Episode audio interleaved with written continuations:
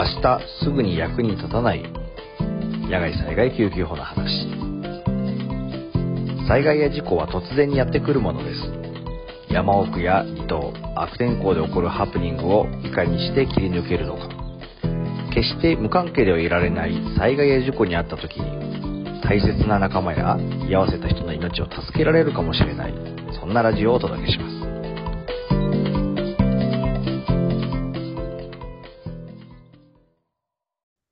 えーでは皆さん、こんにちは。おはようございます。こんばんは。えー WMA ジャパンのインストラクターしてます、寺田と言います。えー今回の話は、えーなんと日本を飛び出して、海外、カナダでのですね、出来事を少しこう、皆さんにお伝えしようかなと思うんですけど、えーいつもあの登場してもらってる、あの、医療アドバイザーの稲垣氏、稲垣先生が、なんとこの度カナダに出かけていったんですよ。でカナダで、えーなんとあの、医療カンファレンスの、まあ、学会みたいなもんですかね。それで発表してきたっていうことがあったんですね。そのウィルダニス・メディスに関する。この辺のくだりをね、ちょっと聞いてみようと思って、今日も稲垣さんをお呼びしました。こんばんは。こんばんはなんです。日本だとね。よろしくお願いします。こんばんは、こんにちは、おはようございます。今、これ後で紹介しますけど、カナダとつないでるからまさにこの挨拶がぴったりかなと思いますけど、本当ですね。は今、日本はこれ何時ですか？夜、11時 ?13 分？ねえ、夜中に収録してます。なんで、我々こんばんはなんだけど。もう一人、ね、そうそうそうね。カナダということで。実はね、WB ジャパンご存知の方もいるかもしれませんけど、カナダにもインストラクターがいてですね、日本人の。で、あの WB ジャパンのね、あのー代表、共同代表で2人でやって、代表やってる組織なんですけど、もう一人の代表がいます。えっ、と、太田拓也さん、通称タクと言われてますね。こんおはようございますか、そっちは。おはようございます。タクさんです。ということで、どうもどうも今どちらにいるんですか、これは？今はカナダ BC 州のウィスラーっていうスキーリゾートにいます。なるほど。時間は？朝？朝の6時です、今。早いね。早いよ。日付が変わる間際の日本と朝が始まるカナダからお届けしたいと思いそます。の通りです。今回、タクあの初登場ですので、ちょっとせっかくなんで簡単にあの自己紹介あ、そうだね。お願いできますか？よろしくお願いします。お願いしまえっす。と、WMA インストラクターのタクです。えっと、結構、イサムさんと WMA ジャパンを始めたとき、当初はですね、日本各地を暗記してインストラクションしてたんだけど、最近は年に1回とか2回帰って、医療従事者コースを中心に教えてます。英語コースとかね。えっと、カナダでは救急救命士とか、えっと、最近はやってないんだけど、スキーパトロールとか、山岳の、えっと、サーチレスキューとかをやってます。はい。ということで、よろしくお願いします。多分この話題だけでもさ、多分その掘り下げたいキーワードがいっぱいあって、これだけで2本ぐらい話ができると思うんですが、今日はちょっとそこは一旦脇に置いて、そのうちということでね。あのーこの間タイトさん、あの稲垣氏ですね、つあの、カナダに、それこそウィスラーかな？に行ったわけですよね。いや、ウィスラーには行ってなくあ、じゃないて、んだ。バンクーバーに入って、それからペンディクトン、ペンティクトンか、ペンティクトンっていう、えっと、ウィスラーから、あ、ウィスラーじゃない、えっと、バンクーバーから、えー車で4時間ぐらいかな ?4、5時間ぐらい、えー内陸の方に行った、えー都市が、その学会の会場でした。バンクーバーから4時間ってさ、車で4時間で、それカナダ尺で言うと近いんですか、それは。あのね、地図で見ると、重くそ西なんだけど、カナダがめちゃくちゃでかいから、まあまあまあ、だって日本で4時間走ったらさ、太平洋から日本海に抜けられるぐらいの尺ですけど、うん そんな、やっぱでかでかさが全然違うわけなんだよね。カナダだと近い尺になっちゃうね。なるほど、なるほど。うん、オッケーオッケー。ちなみにそこね、まあ学会行きましたってことなんですけど、その、何その、 Wilderness 医療学会のカナダ版なんですか？ちょっとその辺を簡単に紹介してもらえません？えっと、CAWM って言って、 Canadian Association of Wilderness Medicine かな？っていう学会で、えっと、比較的若い学会、カナダの中では、あの、若い学会なんですけど、えっと、ウィルダネス・メディスン自体は、まあ、北米が、えっと、やっぱり発祥っていうこともあって、多分カナダでウィルダネス・メディスンがすごい盛り上がっていて、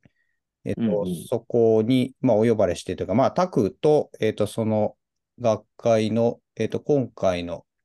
えー理事というか、事務の方が、お知り合いだったんですかね。うん、うん。いう感じで、まあ、あの、タクは共同演者で一緒に喋ってきて、もう、まあ、はっきりとおんぶに抱っこって感じで行ってきました。何をおっしゃいますやら。あれカ、カナダの中での、その、お今出てきたウィルダネス、ん ?CAWM? WM。CAWM の位置づけみたいなどんな感じの学会とかカンファレンスなのかしら？ああ、そうね。まだまだ太一さんの言った通り、すごい若くて、4年だけど、実はね、結構前に1回発足しては、ままたなんかちょっとなくなり、発足してはなくなりみたいな感じだったんだよね。で、今のチームが出来上がってから結構しっかりでき始めて、うんと、運営もいいし、流れもいいしっていう感じかな。で、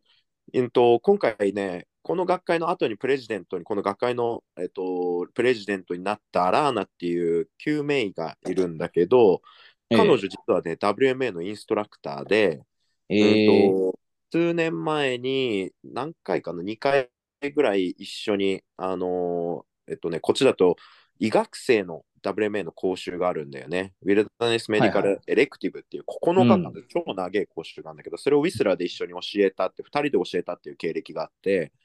で、彼女に最初は、うんと、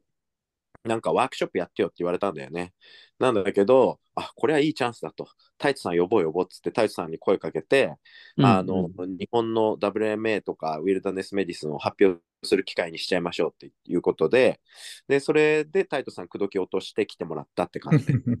なるほど。あれ、なんかアメリカにはさ、あの、WMS っていうウィルダネスメディカルソサイティって、まあ、ウィルダネス医療学会って意味ですか、日本語で言うと。なんかそんなものがあるじゃないですか。うん。簡単なイメージで言うと、それのカナダ版的な感じ？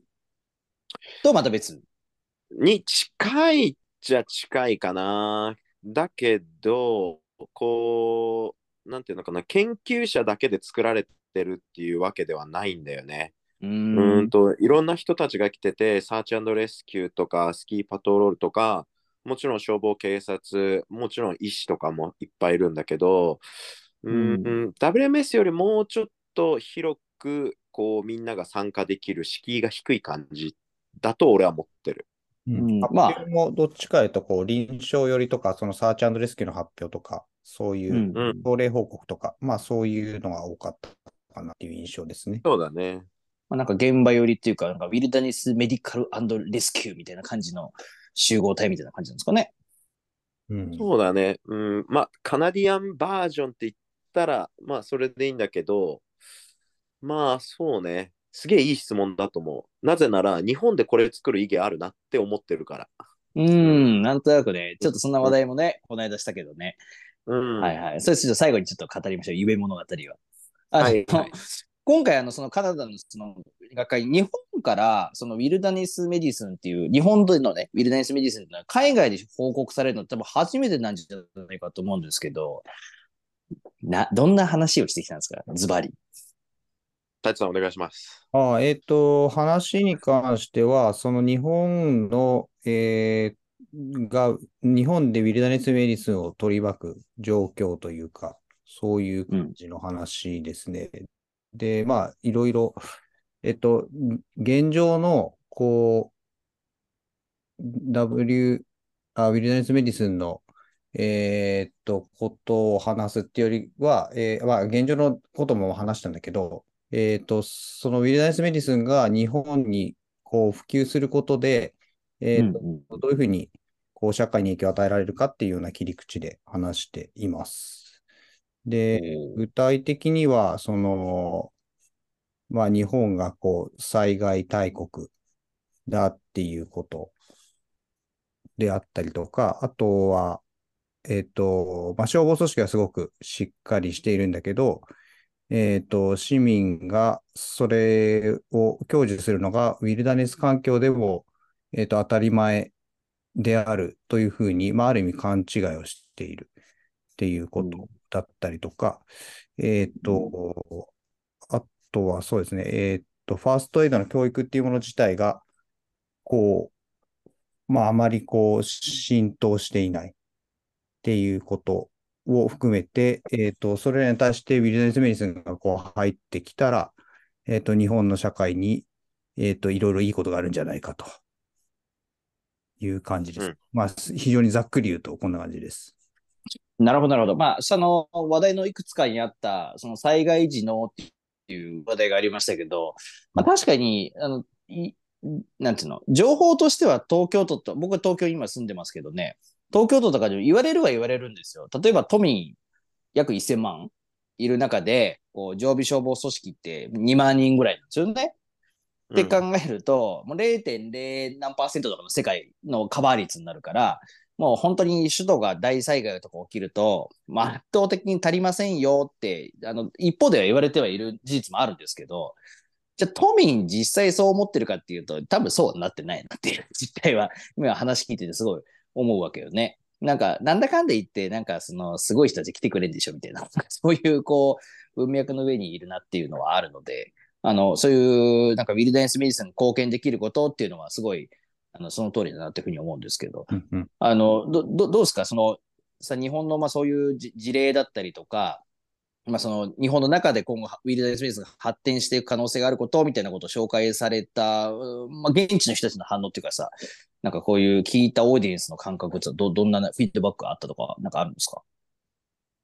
うんまず災害についてで言えば、みんなやっぱ改めて日本って超災害国だよねっていうのはすげえびっくりしてたね。ああ、うん想像以上にみたいな？うんそう、想像以上に、うわ、すげえな、そんななんだ。で、今、たっちゃんが言ってくれたみたいな市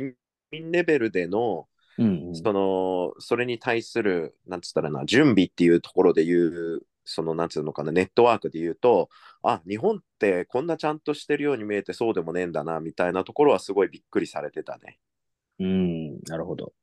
特にこう、ファーストエイドっていう文脈で、うんそれがこう、うん、多分カナダはすっげえ進んでんだよね。あの、それ、うん、めっちゃ進んでるね、そこは。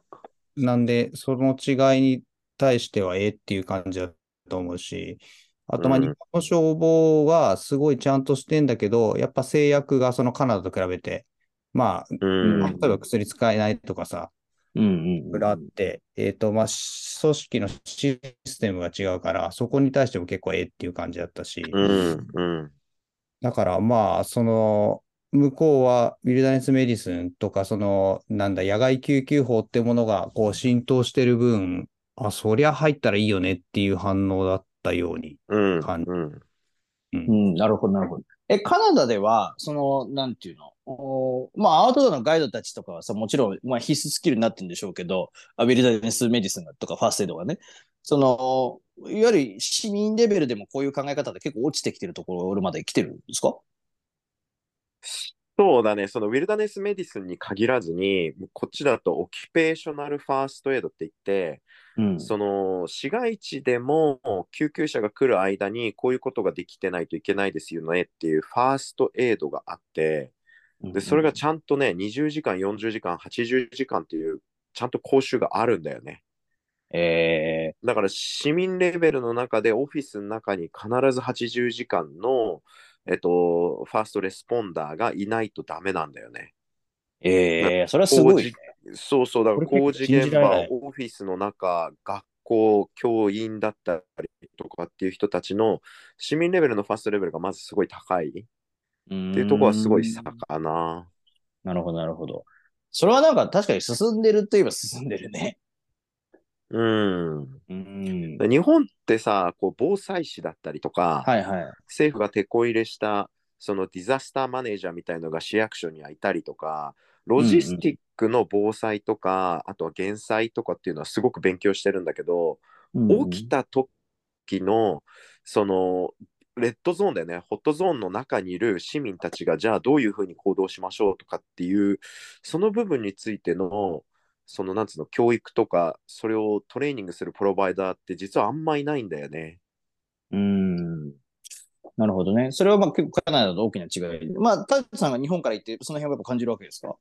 うん。まあ、なんかその、えっと、現状を今まで知ってたわけじゃないんだけど、そのまあ、タクと話して、えっと、発表どうするとかやってる中で、そのうん。違いがまず浮き彫りに出てきたっていうのと、まあ、あとうんその、その発表とはまた違うんだけど、ワークショップとかがいろいろあって、学会の。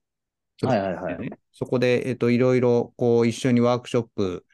をなんかグループ組んだりして、その場で参加者と一緒にやったりとかするんだけど、まあ、全員がこう何にも言わなくても、野外救急法のフォーマットでチームになっていきなり動けるんだよね。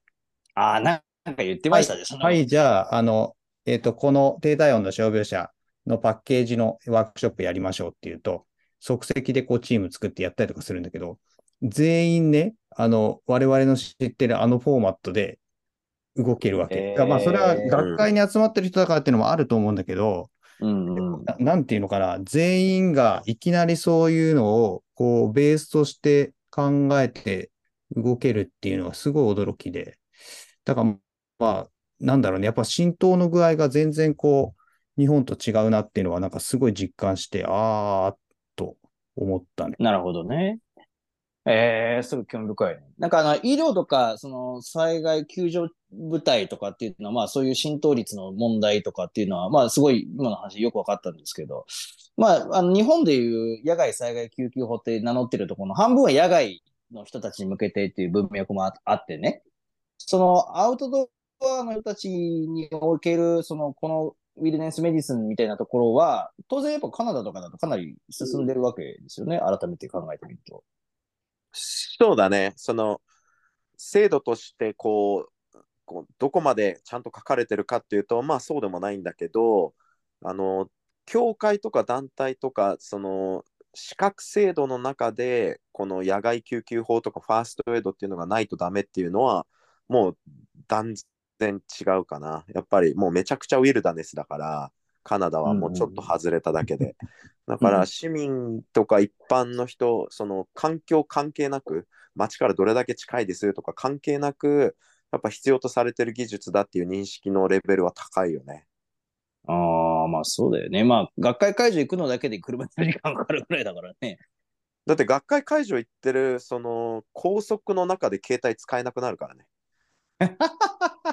一番でかい高速なんだけど、全然携帯使えないから。ああ、なるほど、なるほど。確かに、もうえ？やばい発表してる、やばい発表って発表自体はやばくなかったんだけど、そのカナダの広さがすごいよくわかる発表のあ人がいて、うん。あの、もうアラスカに近い、えっと、北西部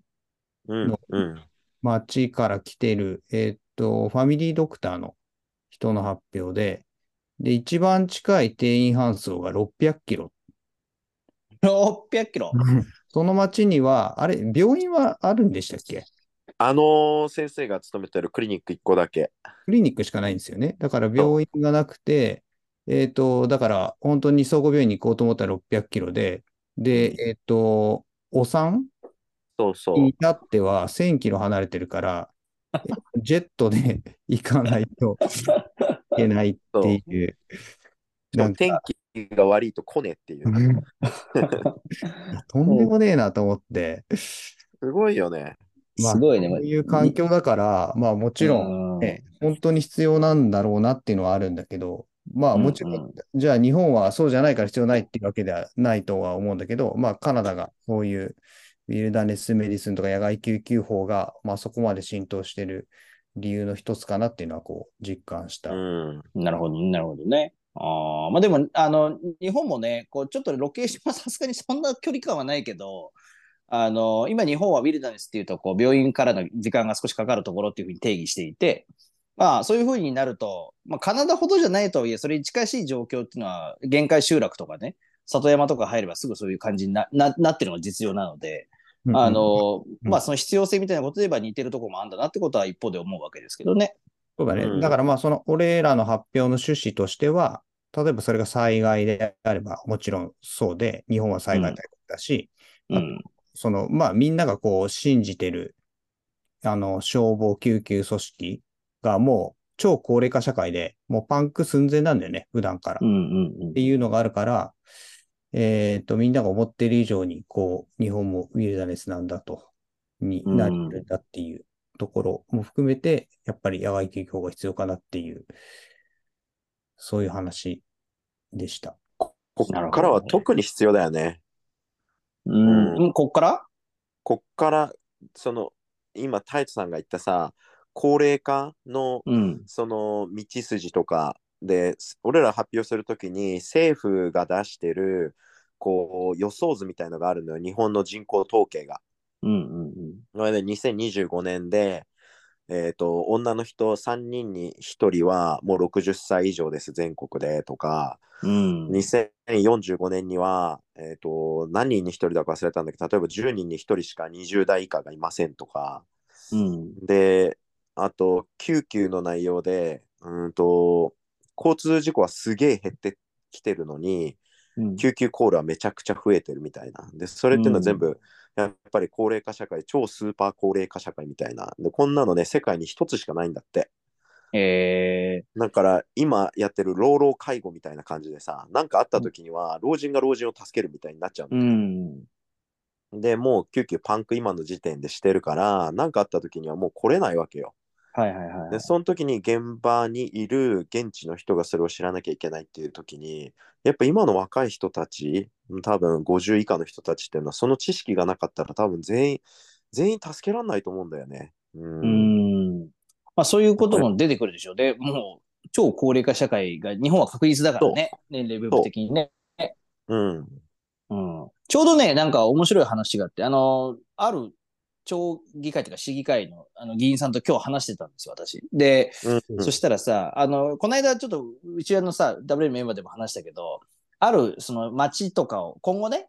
じ一つ実験としてさ、あの、地域の人とか、消防団とか消防組織とかの人たちを、にウィルダネスメディスンを勉強してもらって、まあ、その人たちが、こう、ファーストレスポンダー的に動くことで、例えば救急搬送件数が減らせるんじゃないかとか、もしくはそのトータルで医療費が下がるんじゃないかみたいなさ、そういう街ぐるみの取り組みっていうのをなんかやってみませんかみたいな話とかをちょっとしてた案件があって、うんうんなんかそれがまあうまくいくかわかんないけどね。なんかこう広広がっていったらすごい面白いケーススタディになりそうだななんていう動きもね、日本でも実はないわけじゃないんです。だから楽しみですね、そういった意味ではね。学会のその発表とかがこう契機になってさ、広がっていって。それ今、これ今喋っちゃっていい話だったの、それ。あまあこれぐらいだったら大丈夫。まああの聞いてもらった人へのインセンティブですかね。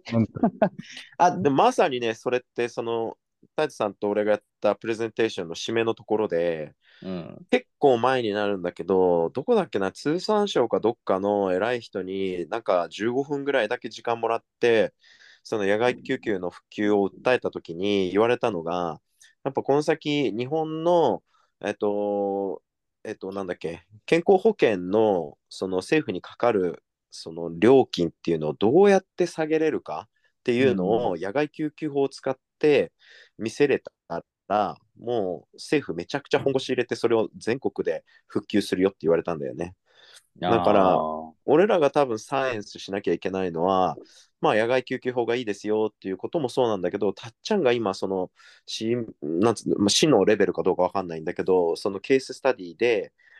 このぐらい、ん一番下の人たちが野外救急法を知ってることで、政府の負担がこれだけ減りますよみたいな。で、うんコールもこれだけジャッジメントができるから、無駄なコールがなくなりますよとかっていうのが、ちゃんと上がれば、かなりそれはね、ほんそのでっかい、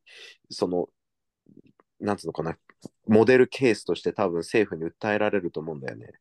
うん、本当で。だからちょっと夢物語みたいなとこもあるわけだけど、でも、うん。ね、あの、夢、前向きで夢があっていい話よね、これもね。いや、いいまあトータル話。トータルでみんなにとっていいことだからさ。うん。ね。だから、今回ってね、学んだのはね、やっぱ、今回の CAWM も、やっぱり来てる人って、みんなそれ系の人ばっかりだったんだよね。医療だったりとか、レスキューだったりとか。で、やっぱり政治家とか、法律家とか、その市役所の働いてる署員ですとかっていう人はやっぱいなかったのよ。うん。でそういう人も俺はなんか学会に入れていいんじゃねえかなって思ったんだよね、今回の言って。なるほど。うん。なんかそういうのをさ、なんかちょっと未来予想図の話にだんだんなってきちゃったけど、これ日本でも作ろうぜ的な話もね、ないわけじゃないんだよね。そうだね。あ、ね学会って話？え、うんそう、日本でやっ、タイトさん頼みで。そうね。でうん。いや、なんかまあ、その、えっと、例えば、えー東西学会だったりとか、えっと、旅行医学会っていうのもあったりとか、まあ、するけど、ウィルダネス全体を包括してるとか、そういうのはない。まあ、災害医療もあるけど、で、まあ、この野外災害っていうのをこう一緒くたにまとめた文脈での学会っていうのはないから、まあそういう意味では、まあやったらこう興味を持つ人は多いだろうし、まあ、うんあの活用する、できる部分がね、あるかなとは思うんだけど、まあいろいろ考えながらやんないと、いきなり作りますって明日作れるものばっかりも いや、でもいいと思うんだよね。すげえ。これ、タイトさんとさ、たっちゃんがやってた、あの、リスクマネジメントカンファレンスあるじゃん。もうあれ、そのまま、こう、一緒にお皿が大きいから、これも。うん。だから、それも同じ、あのーこう線でできるし、で、レスキューの人たちが入れるのが結構でかいかなと思ってて、うん、で、どうしてもやっぱりね、WMS とか CAWM っていうのは医療系のつながり、まあ、CAWM はそうでもなかったんだけど、こう、医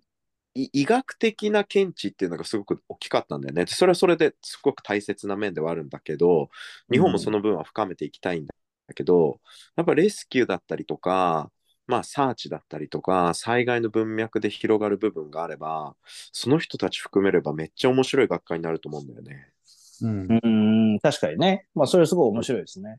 あの、WMA はね、あ特にジャパンはさ、結構こう、見切り発車癖があるというか、なんかひらめいたらすぐ 花火、すぐ、すぐ花火上げちゃう癖があるから、まあちょっと滝さんが言うようにこう考えつつっていう文脈は当然必要なんだけど、でも、そうだね。あの、まあ日本の中ではこう、ウィルダネスメディスンのあのリーディングカンパニーだって言っても間違いじゃないと思うんで、WMA はね。うん。あの、そういう役割をこれから国内で担っていきたいなというふうにはあの思ってたりするところですね。はい。はい。ということで、なんかもうカナダ並みにこう、ちょっとボリューミーな話題になってきましたけど、さ最後に一個だけ聞きたいのがさ、なんかこう、カンファレンスとかのこうスタイルも結構、なんかカナダ、カナダならではっていうか、なんかちょっと日本と違って楽しかったってタイトさんから聞いたんだけど、ああまあ、日本の学会はすごいでかくて、もう発表数とかめちゃくちゃ多いから、まあ、一個一個の発表がすごい短いんだけど、まあ、あのー一個一個の発表に時間もらえて、まあ、まあ、そもそもみんなが、まあ、俺の話を聞けっていう、あの、要は、なんだろう、あの、 TED のスタイルみたいな、はいはいはい。あの、感じのプレゼンテーションみたいなのがほとんどで、まあ、それはそれで、ああ、やっぱすげえな、面白いなって思ったし、まあ、あと、うん全然関係ないけど、前日の受付、前日受付ができるんだけど、前日受付の場所がブルワリーだったっていうのが俺は衝撃だった。そう、それそれ、そういうやつ、そういうやつ。しかもビールがマジうまかった。うん。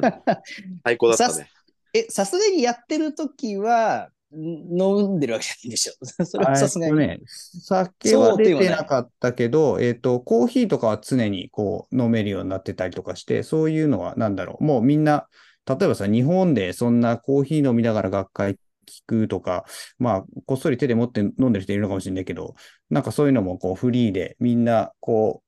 う、えっと、丸いテーブルに座って、まあみんなでこう話聞くみたいな感じうんがすごい和気あいあいとしてて、まあそれはその学会の規模があるからっていうのもあると思うんだけど、うん、あの、すごい、なんだろう、ファミリー感があったりとか、みみんなでその話を聞こうっていう感じは良かったなと。うん。うーん。うん。なんかリアクションがすぐに手に取れるし、最後にみんな質疑応答の時間を取ってるとかっていうのもなんか他の学会ではあんまねえなっていう。うん、なんかうん押しまくってたしね。押しまくってるし。盛り上がる。そうだね。そのその結果、我々の発表もちょっと短くなったっていう話だからね。そうそうそう。うん。まあなるほど。まあなんかこう、カナダのこぼれ話っていうのもなんかもっと聞きたいところなんですけど、多分あの、運転しながら聞いてる方はそろそろ疲れちゃうかな。で、この辺で、今日はあの、一旦お開きにしようと思うんですけど、